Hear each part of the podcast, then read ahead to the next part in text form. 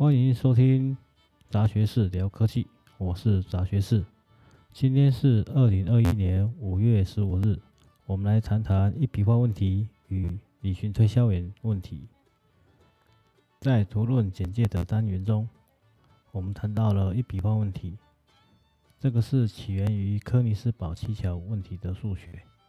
数学家欧拉在一七三六年发表了论文中，柯尼斯堡的七桥。解决了七桥问题，顺带的也带出了一笔画问题。一笔画的问题是线不走重复，但是顶点或称为接点、端点可以重复的经过。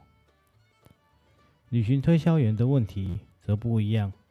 旅行推销员问题是一种最短路径问题，给推销员定一个计划，在一系列城市中要去。做旅行式的推销工作，每个城市对城市之间的距离，计算出绕过每一座城市一次，并回到起始城市的最短回路。这两个问题基本上是完全不同定义的问题。柯尼斯堡问的问题是端点可以重复，旅行推销员是所有的端点所经过路径在学理上最小，实务上呢，应该是。最多都采取有效解吧。端点不重复的难度不同。至于说哪一个比较难，我觉得都很难。既然是有边有点，而且还要算重不重复，基本上数学产生了四大问题：一个是边不重复的柯尼斯堡七桥问题，或是一笔画问题与欧拉问题。一个是端点重不重复的爱尔兰数学家哈密尔顿的问题，这个问题并非主流，但是网络上还是可以查到一些资料。另外一个是边可以重复的中国邮差问题，最后一个是旅行推销员的问题。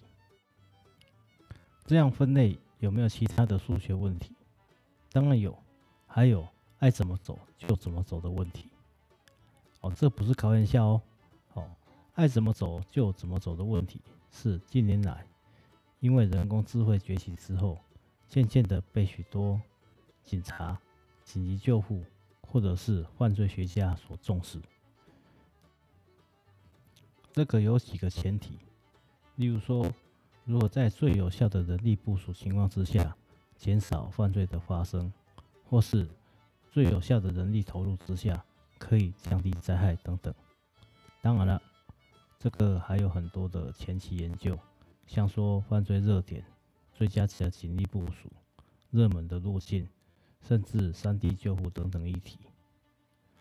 只是这些议题也比较冷门，但是还是有人在研究。所谓的冷门议题会产生的是研究资源匮乏，例如说要电脑都只能拿到别人单位的淘汰的。营运列表要去跟其政人共用，买个软体只能买一些半残功能的，研究经会被删减一堆，所以做这种冷门研究的人员很辛苦，凡事要自己动手做。好，继续言归正传，旅行推销员的问题是一个很难的问题，在无法对所有城市路径找到一个最好的办法时，为了避免旷日费时的计算。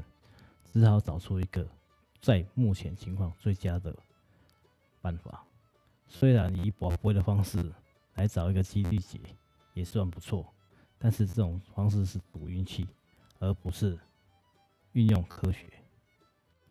旅行推销的问题可以查到与 NP 相关，NP 是所谓的非决定性多项式集合相关的问题，是演算法的复杂度分界。以我目前的能力来讲，可能还是解释不是很良好。这个要想一下，再拆分一些细项来说明。这讲起来天就黑一半。有些常用的解法可以参考，像说贪心法则、穷举法、树状展开式、动态规划法则，或者是近似法等等。这个穷举法最多人想，但是城市数量少的情况之下，还可以拿来试试看。